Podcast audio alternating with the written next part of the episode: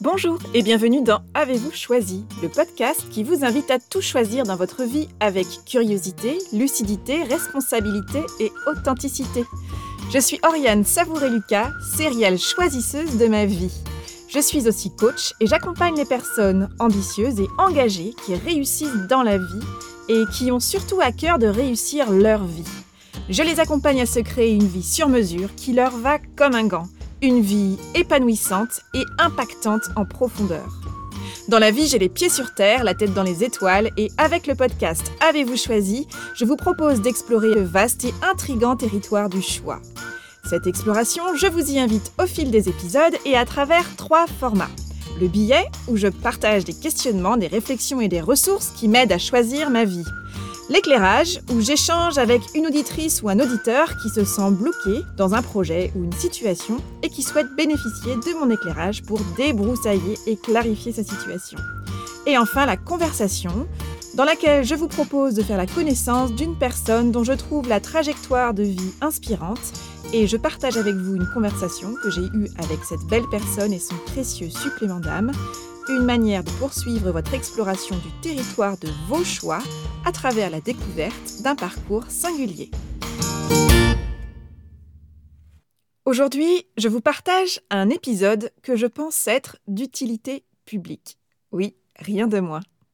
Je vous partage ma conversation avec Sarah Dumont, qui est la fondatrice de Happy End, un site internet qui parle de la mort sans tabou et qui rend visible les acteurs qui personnalisent l'accompagnement des funérailles, tout cela avec simplicité, lucidité et sans jamais banaliser la mort. Sarah a également un podcast sur le sujet et elle a écrit un livre qui s'appelle Un enterrement comme je veux. Sarah a à cœur de proposer un espace d'information et de partage pour permettre de pacifier notre rapport à la mort et de l'apprivoiser. Et elle le fait avec une grande dose d'humanité, de nuance et de subtilité. Assez tôt dans nos vies, nous apprenons et nous savons que nous allons mourir un jour, ainsi que toutes les personnes qui nous entourent et que nous aimons. La mort, c'est une expérience incontournable de chaque existence, et pourtant, nombreuses sont les personnes qui vivent dans le déni de cette vérité. Regarder la mort en face, en parler, fait souvent peur, voire très peur. Nombreuses sont les personnes pour qui la mort reste un vague concept, un horizon brumeux, très lointain, qu'on esquive souvent, comme si ne pas en parler permettait de tenir la mort éloignée de soi et de ses proches, comme une maladie contagieuse qu'on fait tout pour tenir loin de nous et qu'on fait tout pour éviter. Alors, j'ai déjà eu l'occasion de vous parler de la mort dans notamment deux épisodes. Dans l'épisode 12, qui s'intitule Des dommages sans intérêt, dans lequel j'aborde les principaux regrets exprimés par les personnes en fin de vie, ainsi que dans l'épisode 24, qui s'intitule Monter le son de son intuition, dans lequel j'évoque ce 31 juillet 2016, où j'ai accueilli le dernier souffle de mon grand-père. Et ce jour-là, la mort a redonné du sens et de la profondeur à ma vie et à ma vision de la vie et de la mort. J'ai expérimenté ce jour-là combien la mort n'est qu'une étape et combien la vie est beaucoup plus large, beaucoup plus belle que la surface agitée de notre quotidien. Des questions sur la mort, je m'en suis posée dès toute petite et j'ai été confrontée à la mort assez jeune mais toujours d'assez loin. Mais ce 31 juillet 2016, c'est vraiment une journée qui a marqué un tournant dans ma vie. Il y a clairement eu un avant et un après. Et puis, en quelques mois, les trois grands-parents que j'ai connus dans ma vie sont décédés. Et pour dire adieu à mes trois grands-parents, j'ai eu à cœur de préparer, de lire et de partager un message personnalisé le jour de leur funérailles pour dire, à travers le prisme de notre relation, de mes souvenirs, la singularité de ces personnes que j'ai tant aimées. Vous savez combien je suis passionnée par les questions du choix, de la justesse, du sur-mesure. Nous vivons à une belle époque où le sur-mesure a pris plus de place et plus d'ampleur dans les cérémonies, les rites, les rituels, comme pour les cérémonies de mariage ou tous ces moments d'officialisation de liens entre des personnes. Alors, pourquoi pas davantage pour les funérailles? J'aime rappeler que le choix et le sur-mesure ont leur place jusque dans cette dernière étape de notre vie qu'est la mort. Que nous soyons la personne qui reste ou la personne qui part, il y a dans ce temps des adieux un espace de choix et de sur-mesure.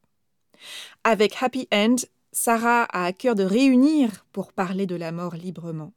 Et comme c'est un sujet qui me tient particulièrement à cœur, j'ai eu très envie de partager une conversation avec Sarah en toute simplicité. Au cours de notre conversation, Sarah et moi parlons entre autres de l'histoire à l'origine de la création de Happy End et du choix de ce nom, du choix, de la responsabilité, de la liberté et du dialogue autour de la mort, des choix funéraires de ceux qui partent et de ceux qui restent, de l'importance d'être acteur, créateur de ce moment qui referme le livre de notre vie, ou encore d'exigence, d'autorisation, de créativité, de légèreté, d'apaisement et de magie. Sans plus attendre, je vous souhaite une bonne écoute.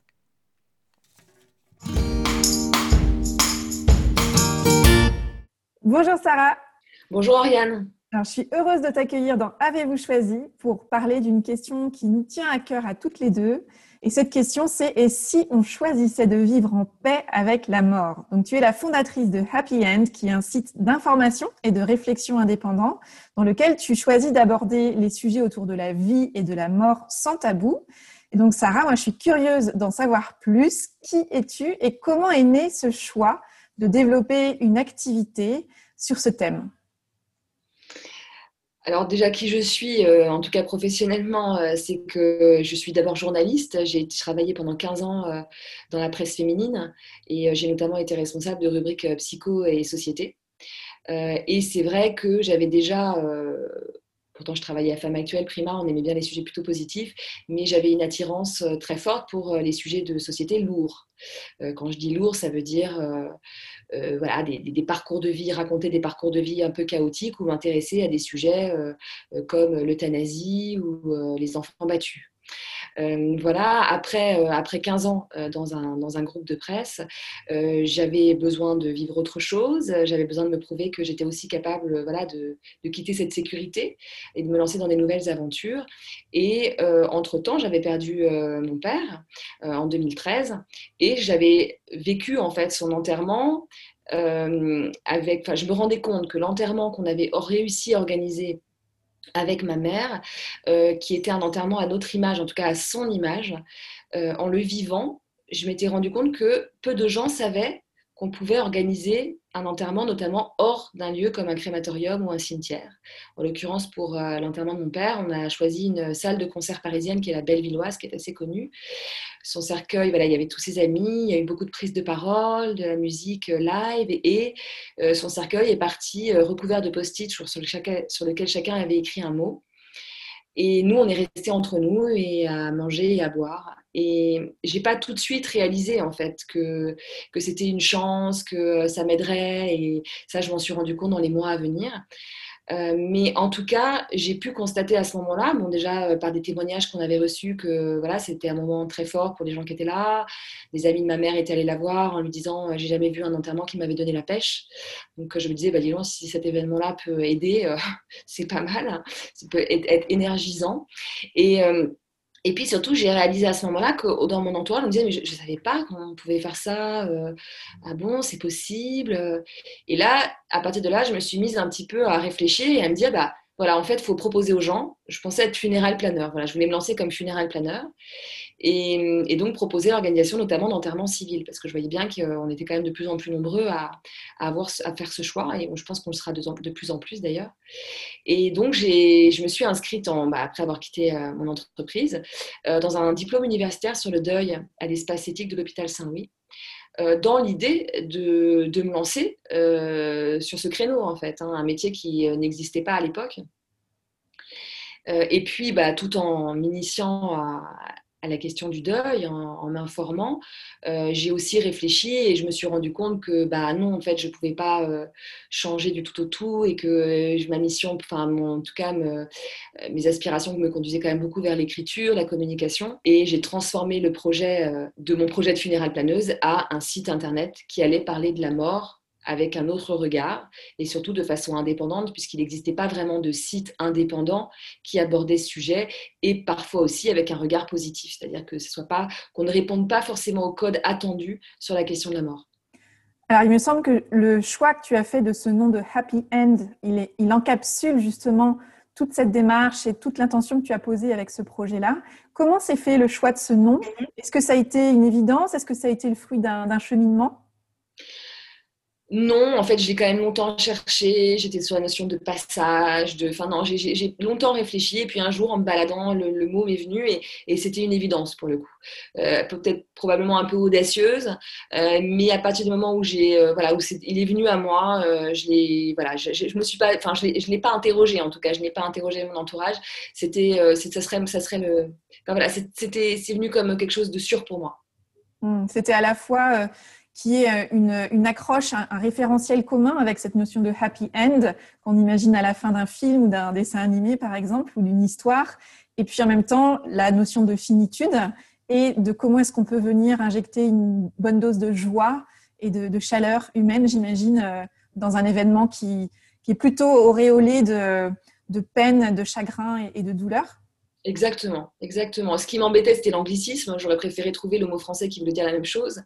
Mais, euh, mais bon, oui, c'était exactement ça. C'était, c'était aussi aller à contre-courant euh, de, de, ce qui était euh, véhiculé comme message. Je, sens combien l'une comme l'autre, on a à cœur justement de mener une réflexion autour du choix, là pour le coup, sur la, question de la mort et comment est-ce que on peut mener une réflexion sur la vie qui inclut la mort avec euh, simplicité, avec lucidité et sans la banaliser. C'est ce que je pressens dans ta démarche aussi qui est très importante.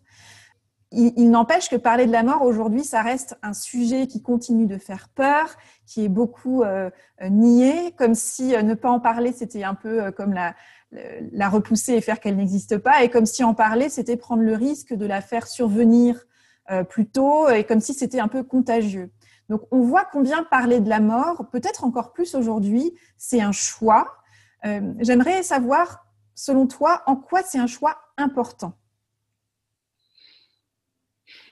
D'en parler, tu veux dire de son vivant, enfin de, de, communiquer autour de la question? D'en parler de son vivant, d'en parler concernant sa propre mort, son propre décès, mais aussi concernant le décès de ses proches. Mmh. Alors déjà, en ce qui concerne son propre départ, ce que je dis souvent, c'est que pour moi, on a une responsabilité en tant que vivant, c'est d'être acteur de sa mort, en tout cas de communiquer ses choix. Et souvent, on peut me dire, euh, mais peu importe, je ne serai plus là pour voir. Ce à quoi je réponds, très bien, euh, mais dans ce cas, si rien n'est important pour vous, dites-le. Euh, dites que tout vous est égal, que tout vous ira, que voilà. Après, je pense que c'est pas tout à fait vrai enfin qu'on n'a aucun choix sur ce sujet et que rien n'est important. Euh, je pense notamment à un choix crémation ou inhumation, au lieu où on veut reposer. Euh, voilà, pour moi, c'est des choses. Est-ce qu'on veut refuser le don d'organes ou euh, accepter le don, puisqu'aujourd'hui on est tous donneurs, donneurs potentiels Je pense que ça, c'est. Je pense qu'on ne peut pas vraiment avoir, être indifférent à ces questions-là. Or, il y a encore beaucoup trop de, familles dans lesquelles ces choix ne sont pas dits, ou alors vont être juste dits verbalement entre deux portes, euh, ou euh, ne vont être dits qu'à une seule personne, euh, ou alors finalement vont vouloir être dits, mais la famille qui entoure, les enfants, petits-enfants, vont, vont fermer la porte au dialogue. Et ce que je peux constater, et des pompes funèbres me l'ont rapporté, des notaires me l'ont rapporté, c'est que, en fait, le sujet des obsèques crée des conflits au sein des familles. Donc au-delà euh, de la culpabilité de faire des choix sans savoir, euh, c'est-à-dire que je peux parler, j'ai pu parler à des, notamment à une amie qui, euh, avait choisi, bah, le don d'organes. Enfin, les deux sœurs avaient accepté le don d'organes pour leur père, sauf qu'il y en avait une qui disait, mais en fait, mon père a jamais voulu donner ses organes. Bon, bah, bon, elle avait une forme de culpabilité à ça. Euh, une autre amie qui euh, a, pour qui le choix de sépulture avait été fait pour son père, mais elle, elle pensait que c'était pas du tout le lieu où il voulait, reposer. Donc ça, ça crée un inconfort, voire beaucoup de culpabilité et de rumination. Et ensuite, quand les choses ne sont pas dites clairement, euh, les, les enfants ne sont pas d'accord, ça peut créer vraiment, pour le coup, des, des gros conflits. Et j'estime que si on peut apaiser ceux qui restent et leur permettre de vivre leur deuil sereinement, c'est une démarche qui est très précieuse. Et c'est un cadeau qu'on fait à ceux qui restent. Donc ça, c'est vraiment d'un point de vue de, de, de, en quoi c'est important de parler de sa mort, de, son vivant. Ça peut aussi être important pour choisir ce qu'on souhaite tout simplement pour, euh, voilà, euh, d'un point de vue médical, est-ce qu'on est, qu'on est prêt à de l'acharnement thérapeutique ou pas? Enfin, tout ça, euh, finalement, ça, ça, je trouve que ça rend un peu plus serein par rapport à ce qui va se passer. C'est-à-dire qu'on a le choix, en fait, de, quand même de, choisir un certain nombre de choses, et c'est important de ne pas s'en priver. Mais par contre, je constate qu'effectivement, c'est difficile euh, d'entendre, euh, d'entendre euh, même des gens de sa famille se préparer, enfin en tout cas dans certaines familles, d'entendre des, choix. Et en fait, le, dialogue peut être très vite fermé et, c'est dommage. Et justement, quelle est la manière la plus juste de l'aborder? C'est-à-dire à la fois dans, en termes de, de moments, en termes de personnes peut-être? Alors là, vraiment, je n'aurais pas la réponse. C'est-à-dire que je pense que ça dépend vraiment des, des, ententes dans les familles, des liens qu'on a entre, entre, entre nous. Euh, après, en tout cas, si on sent que le dialogue est fermé, moi, je discute avec des personnes dans ce cas-là, euh, dont tout le monde ferme, enfin voilà, à qui tout le monde ferme la porte. Je pense notamment à une, une dame de 80 ans passée qui a essayé d'en parler, qui avait des volontés assez fortes, qui voulait organiser une cérémonie civile, qui avait choisi un texte qui lui avait beaucoup plu dans une autre cérémonie euh, civile à laquelle elle avait assisté, euh, qui voulait dans un premier temps euh, reposer, que ses cendres soient dispersées dans la mer parce qu'elle-même avait perdu un frère et des parents dans un naufrage pendant la guerre. Et, en fait, tout le monde, enfin ses enfants et petits-enfants ne voulaient pas en entendre parler. Bah, elle a fait la démarche elle-même d'aller déposer ses dernières volontés, de souscrire à, un contrat obsèque pour s'assurer en fait que ses dernières volontés seraient respectées. Donc, je pense que si en tout cas on n'est pas entendu, on ne peut pas forcer un dialogue là-dessus. Je comprends hein, le besoin de protection. C'est difficile d'entendre euh, sa mère ou son père nous dire, tu sais, quand je serai plus là, ou euh, tu sais, je pars en voyage, les affaires sont là, si jamais il m'arrive malheur, bah, ça nous fait peur. On se dit, ah là là, elle parle de ça, il va arriver malheur, etc. C'est vrai qu'on a cette superstition liée à la vie. Donc, on ne peut pas forcer à entendre, mais maintenant, voilà, il y a la possibilité d'écrire ses dernières volontés, de les mettre dans son livret de famille, de dire, par contre, euh, par mail ou par, oral, les affaires sont ici, euh, de préparer euh, tout ça dans son ordinateur, dans un dossier où justement on va ranger, on va mettre tous les, documents importants pour faciliter justement toutes ces démarches administratives qui sont extrêmement lourdes parfois après un décès. Et sinon, on a aussi tout ce qui est coffre-fort numérique aujourd'hui qui permettent de déposer tout ça. Et ce que tu dis là, je trouve que c'est très important parce que c'est un moment forcément euh, qui, euh, qui, qui, heureusement reste des, moments de douleur euh, qui sont rares et qui concentre tout un tas de questions, d'émotions vives et d'actions à poser et à réaliser qu'on n'a pas l'habitude de réaliser, qu'on des questions qu'on n'a pas l'habitude de se poser, des choix qu'on n'a pas l'habitude de faire. Et effectivement, sur ces moments-là où on est surtout euh, malmené par les émotions, par les événements, il faut prendre des décisions. Il y a des choses à, faire et, et, ça paraît important euh, de pouvoir anticiper au mieux euh, des situations qui permettent aussi aux proches de vivre un peu plus sereinement des moments où il y a toute une série de, de, questions à se poser. Et à l'époque à laquelle on vit, euh, euh, il y a encore quelques dizaines d'années, on naissait, on grandissait, on se mariait, on, décédait à peu près dans le même périmètre euh, géographique. Aujourd'hui, les questions et les choix sont multiples. Donc, ça pose aussi la question de Aujourd'hui, il, il, y a une réglementation aussi. Donc, tu parlais de tout ce, tas d'actions administratives à, faire, de choix aussi administratifs à faire. Aujourd'hui, quelle est la part de réglementation là où il n'y a pas de choix possible et où est la part de choix véritablement autour de euh, comment je, dis adieu, comment, euh, comment est-ce que euh, mon décès reste à, la main de, ma famille ou, à la mienne? Dans ce qu'on n'a pas le droit de faire, par exemple, je vais vous donner quelques exemples. On, a, on est obligé d'avoir un cercueil. On ne peut pas aujourd'hui, l'humusation n'est pas autorisée, donc euh, voilà, euh, on ne peut pas être enterré avec son animal de compagnie. Euh, voilà, il y a des choses comme ça qui sont interdites.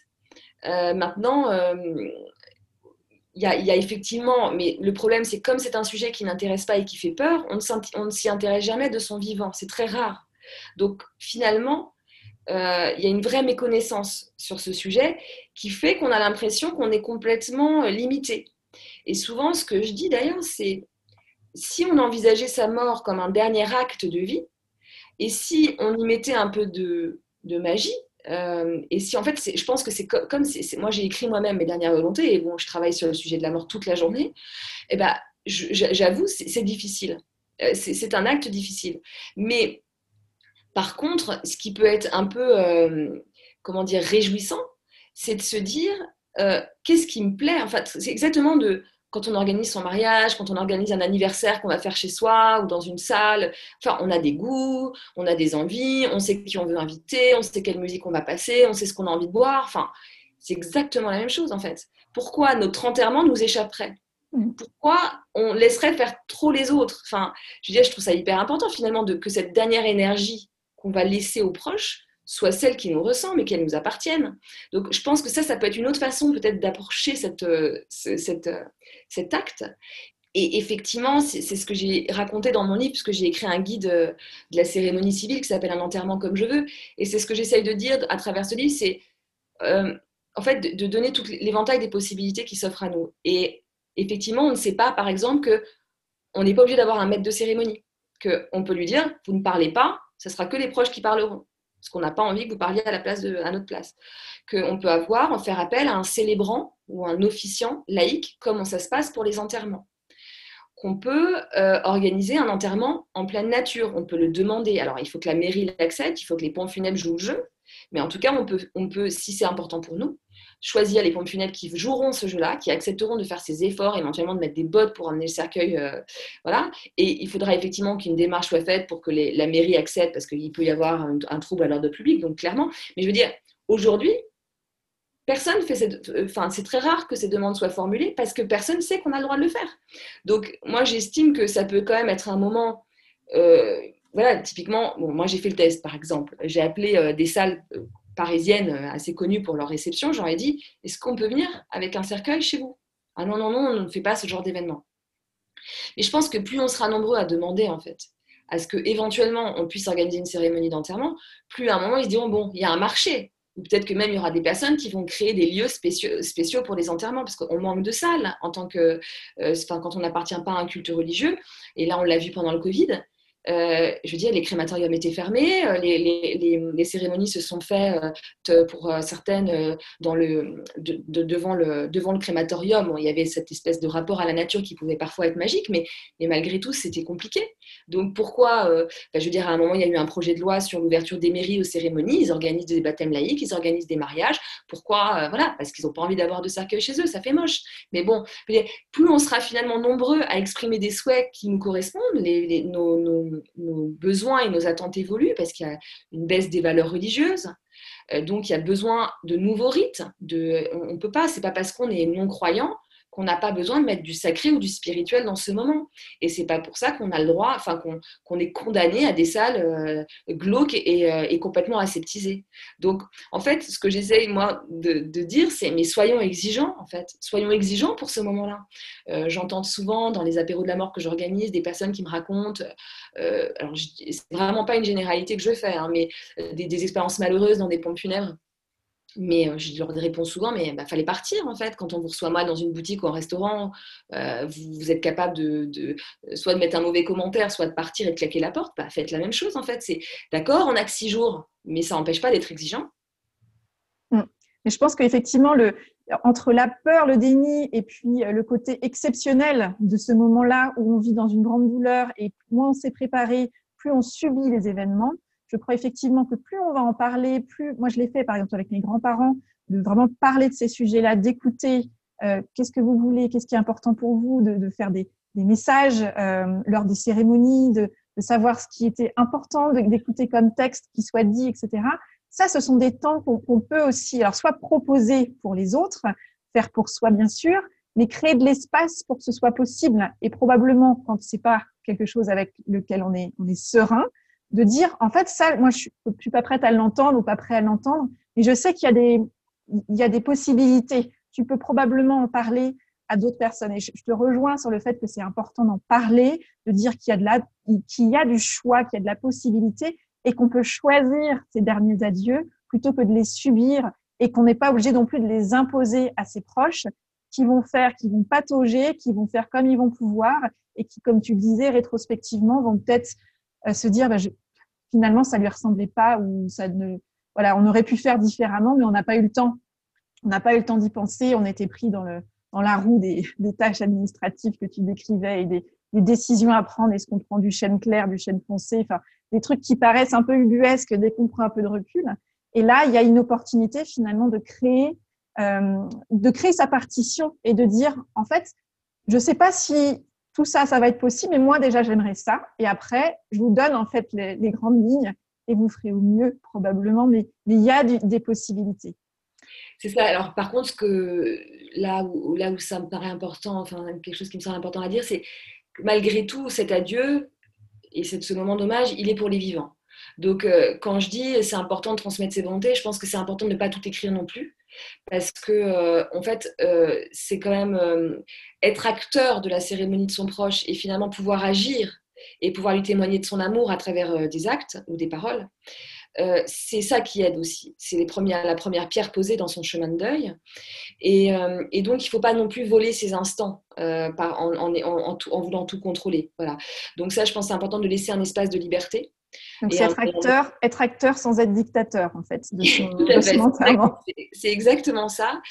Euh, ouais, c'est exactement ça. Et parce qu'il y a une étude qui a, du Crédoc sur, autour du deuil qui a, qui, qui a montré ça. Hein, c'est que 72% des personnes qui avaient été acteurs, mais ça peut être par choisir la bande-son, euh, écrire un texte, enfin, ça, ça, peut être des choses simples, hein, mais euh, avaient euh, estimé que ça avait eu un impact positif dans leur cheminement.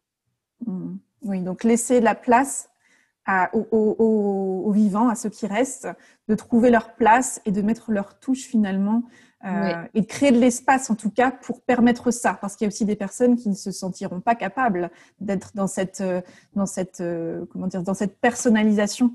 Mais en tout cas, créer de l'espace pour ça, c'est ce que j'entends dans ce que tu partages. Tout à fait, voilà, c'est ça aussi, c'est qu'il n'y a pas d'injonction à personnaliser. Euh, on n'est pas, voilà, c'est pas du tout une obligation, c'est juste de faire comme on sent euh, et ce sur quoi on est à l'aise et ce qui peut nous faire du bien. Hmm. Et alors, c'est quoi, on va dire, les, les, trois, quatre questions qui te semblent importantes euh, à poser pour soi ou à ses proches pour justement être à peu près, euh, avoir déjà les, les, grandes lignes de ce qui serait euh, important de faire pour avoir une cérémonie qui à la fois ressemble aux défunts et qui laisse de l'espace à ses proches et aux survivants? Alors, euh, bah déjà, euh, crémation ou inhumation. Euh, le, lieu de repos ou de dispersion des cendres, deux. Éventuellement, si on a une volonté de, moins polluer ou d'être le plus écolo au moment de sa mort, bah, de l'évoquer. Donc ça veut dire que les choix vont être différents. Et j'ai envie de dire encore deux choses, allez, je pousse un peu. Euh, soit un texte qui nous paraît très important d'être lu, parce qu'on peut avoir envie de transmettre un message euh, avant de mourir et de d'écrire ce texte, qui sera le cadeau des vivants, le cadeau pour les vivants. Ou des musiques qui vraiment, euh, voilà, qui vont nous emmener, quoi. Qui, voilà, donc je dirais ça, voilà, comme élément qui me semble pouvoir être important. Alors, il y a un merveilleux livre que tu as très certainement lu et relu, qui s'appelle La dernière leçon, comment un vieil homme face à la mort m'a appris le goût de vivre, qui a été écrit par Mitch Albom, dans lequel il retrace les conversations qu'il a eues avec son vieux professeur euh, d'université qui a atteint de la maladie de Charcot et qui s'est éteint et, qui partage en fait ses derniers mois d'existence euh, à travers ce livre euh, où ils ont partagé leurs réflexions sur la vie et sur la mort. Ce que j'ai trouvé, c'est un, livre absolument passionnant, ce que j'ai trouvé extrêmement touchant, c'est que cet homme-là, ce, vieil homme qui est en train de, de mourir, qui sait donc qu'il va mourir, il a fait le choix de son emplacement, comme tu le décrivais tout à l'heure, de là où il allait reposer. Euh, et il a aussi fait le choix de célébrer des funérailles vivantes, des funérailles de son vivant. Donc il s'est entouré de proches, il y a eu des temps d'hommage, il y a eu des rires, il y a eu des pleurs, il y a eu des poèmes. Euh, c'est quoi les choix à faire justement pour euh, pour se créer une, une cérémonie euh, sur mesure où il y a de la place pour, euh, pour la chaleur humaine Bah, alors, effectivement, alors, je ne connais pas ce livre, donc je te remercie. Je vais m'empresser de le commander après ce, ce podcast. Euh, J'ai très envie de le lire, du coup. Il est de quelle nationalité cet homme Alors, il, il, était américain et c'était dans les années 80. Euh, c'est ce que j'allais dire, c'est-à-dire que ça, c'est une tendance aux États-Unis ou au Canada, d'organiser des funérailles où on sera présent, en fait. C'est des pré-adieux que je trouve assez intéressantes, parce qu'au moins, on les partage avec les autres. Mais euh, bon, en France, aujourd'hui, ça n'existe pas. Hein. On a bien les divorces parties, mais on n'en est pas encore arrivé là. Euh, et par contre, je je, je, comprends pas ta question. Qu'est-ce que, les éléments des, funérailles euh, En fait, ce que m'a fait me dire ce moment-là, c'est que finalement, cet homme-là, il ne s'est pas laissé envahir par la tragédie, par, par la fin inexorable, en fait. Il a voulu continuer de vivre jusqu'au bout et, de dire au revoir à, ses proches. Donc là, c'est dans le cas évidemment des personnes qui savent qu'elles vont décéder. La plupart du temps, on ne sait pas quand est-ce qu'on va décéder. Mais justement, ça parle en tout cas de tous ces ingrédients qui font que la cérémonie euh, d'adieu euh, garde une part de sel de la vie. Euh, est-ce que tu as, toi, des, des souvenirs de, de récits? Euh, alors, tu nous as partagé euh, la cérémonie d'adieu euh, à ton papa.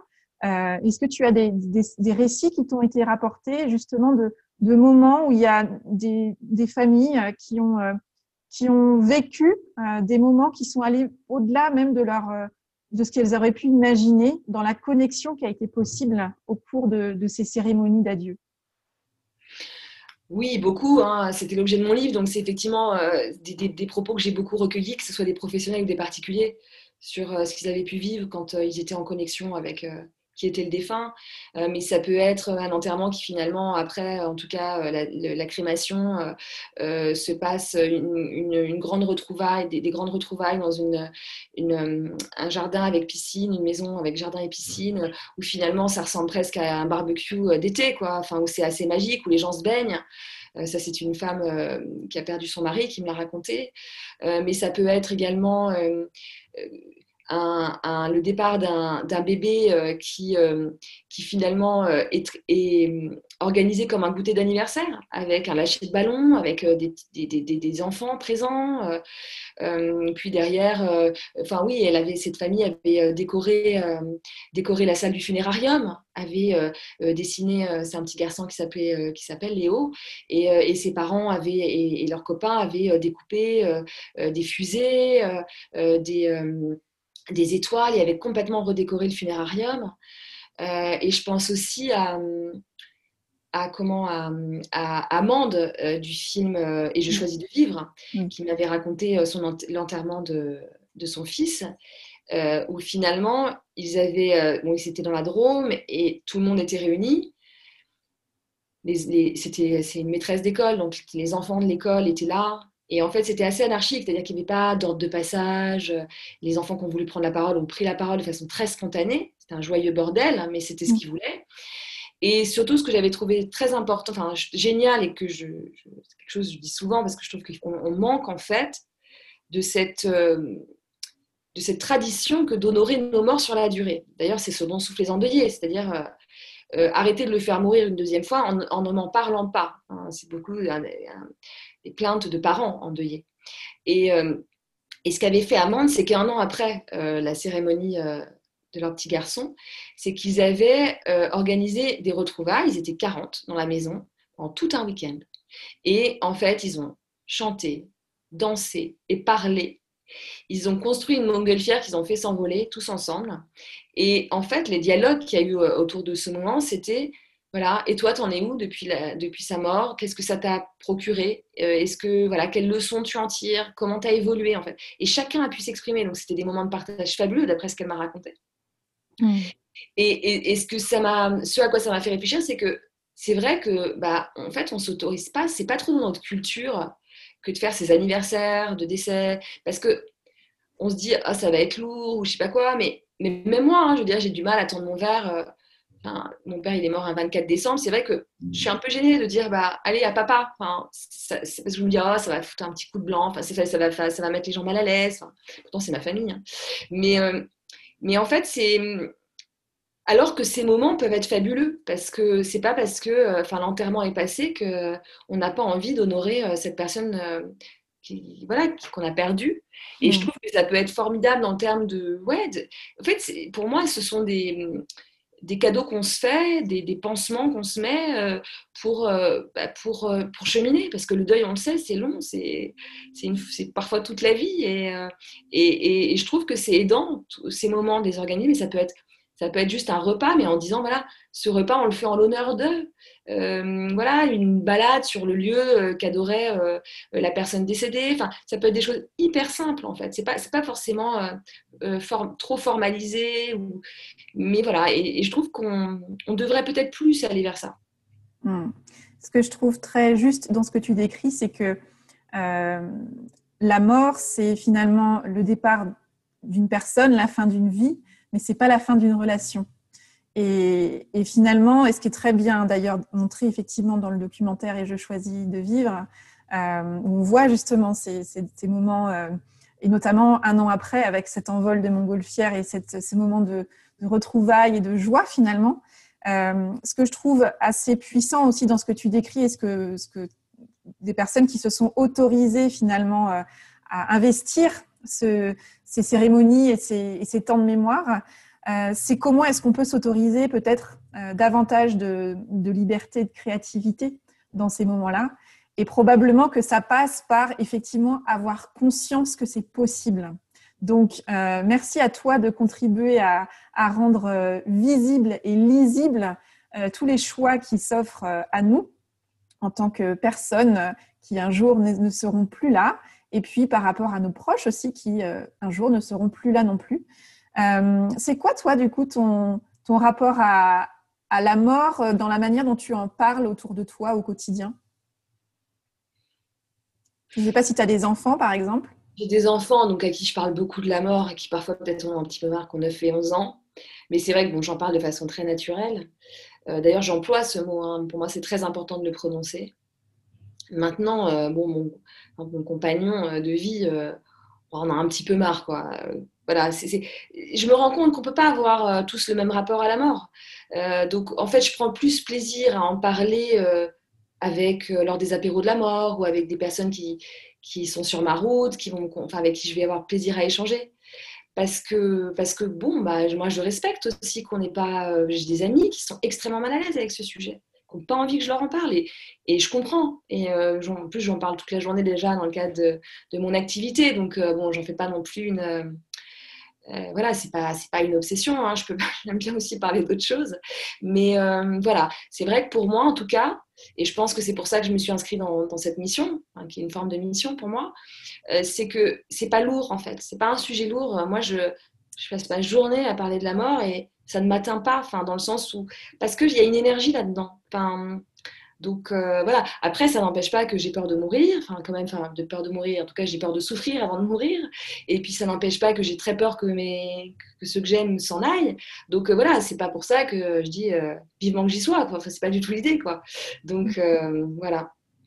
Oui, c'est plutôt l'intégrer en fait sans, sans, peur et sans culpabilité, sans la banaliser comme on disait au départ, euh, et en faire en fait une partie intégrante de, l'organisme vivant qu'on est les uns et les autres, finalement avec un début et une fin, et en parler. Et ce que j'entends aussi dans ce que tu décris, c'est finalement créer euh, un espace, et c'est ce que tu fais à travers ton site, euh, où l'information est disponible, c'est-à-dire faire savoir qu'il y a des choix possibles, faire savoir qu'il y a des personnes à qui on peut en parler, auprès de qui on peut se renseigner, et que ma foi, après, c'est c'est la liberté de chacun et la responsabilité de chacun de voir à quel degré on a envie d'avancer sur ces sujets-là, de partager, d'en parler, euh, et que ça, ça peut être aussi euh, l'histoire d'une vie, et qu'on a des moments où c'est des sujets qui sont assez euh, transparent pour nous, on n'en parle pas, on ne se sent pas concerné.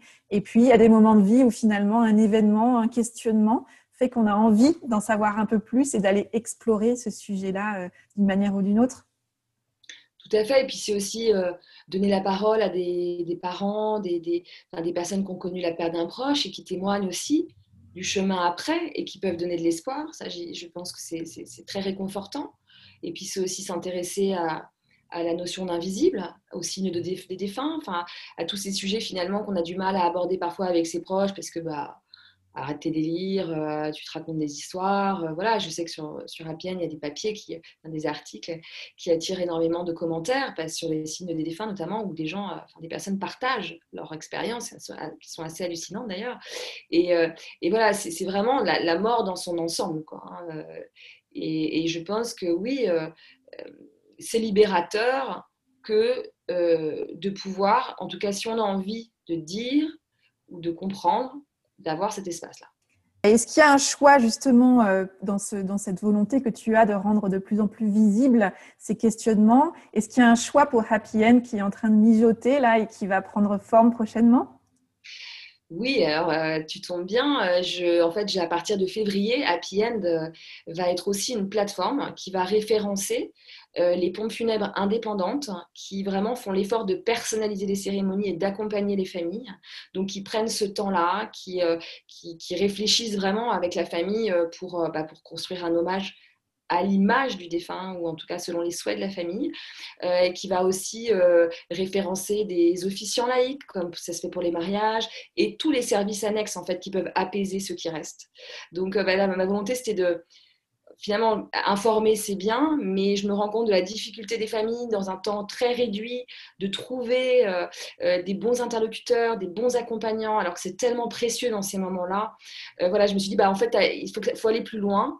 Il faut aussi proposer voilà, de, mettre en commun cette mise en commun d'acteurs qui, qui ont vraiment à cœur d'être des bons accompagnants. En fait.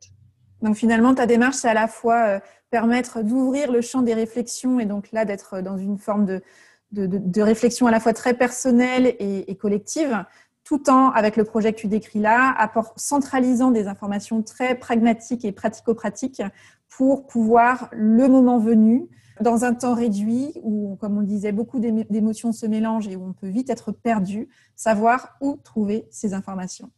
Et donc ça, on le retrouvera sur ton site c'est sur Happy End toujours. Euh, oui, oui, tout à fait. À partir normalement, bah, entre, dans la première quinzaine de février. Super. Bah, écoute, Sarah, un grand merci à toi pour le temps que tu nous as accordé. Euh, longue vie à Happy End et il me tarde de découvrir la suite euh, de tes aventures. Merci beaucoup, Ariane. Et merci beaucoup de m'avoir donné cet espace de parole. Un grand merci à Sarah pour sa confiance, pour ses partages et pour le temps qu'elle m'a accordé. Je suis ravie vraiment que cette conversation existe, tant il est essentiel et qu'il est grand temps de recréer de l'espace pour parler avec lucidité et avec simplicité de la mort dans notre société, dans nos vies et dans nos conversations. Alors, que vous a inspiré cette conversation? Je vous invite à identifier l'idée, la phrase ou peut-être le mot que vous choisissez d'en retenir. Avec quoi de nouveau repartez-vous de cette conversation? Quel est le petit pas que vous avez envie de planifier dans les prochains jours, peut-être même dans les prochaines heures, pour mettre en œuvre dans votre quotidien ce qui vous a inspiré ici? Sortez vos agendas et surtout, surtout, faites-le. N'hésitez surtout pas à me partager vos retours par mail ou via mon site ou via les réseaux sociaux. Je suis toujours ravie de découvrir de quelle manière les conversations que je vous propose résonnent en vous, pour vous, et je serai vraiment ravie d'échanger avec vous. Si vous avez envie d'en savoir plus sur l'actualité de Happy End, si vous souhaitez consulter l'annuaire des professionnels que mentionne Sarah au cours de notre discussion, si vous souhaitez vous inscrire aux apéros de la mort, ces temps en ligne au cours desquels Sarah propose de parler de la mort librement et sans jugement, alors direction son site happyend.life. L-I-F-E. Si vous êtes intéressé par les références des ressources que nous évoquons au cours de notre conversation, retrouvez-les dans les notes de l'épisode sur mon site oriansavoureluca.com, page podcast. Si vous êtes à un moment de votre vie où vous sentez qu'il est temps de vous construire une vie sur mesure qui vous va comme un gant, qui va comme un gant surtout à la personne que vous êtes aujourd'hui, sachez que j'accompagne un petit nombre de personnes en coaching individuel ou en coaching de groupe en ligne. Je suis en train de constituer d'ailleurs le groupe pour la prochaine édition de mon groupe de coaching en ligne. Déconfinez vos idées, il est temps de passer à l'action Toutes les informations sont sur mon site. Alors si vous êtes intéressé par l'un de mes accompagnements, contactez-moi via mon site pour que nous puissions échanger lors d'une séance offerte et sans engagement, au cours de laquelle nous pourrons identifier dans quelle mesure nous pourrions et nous aurions envie de travailler ensemble à votre service.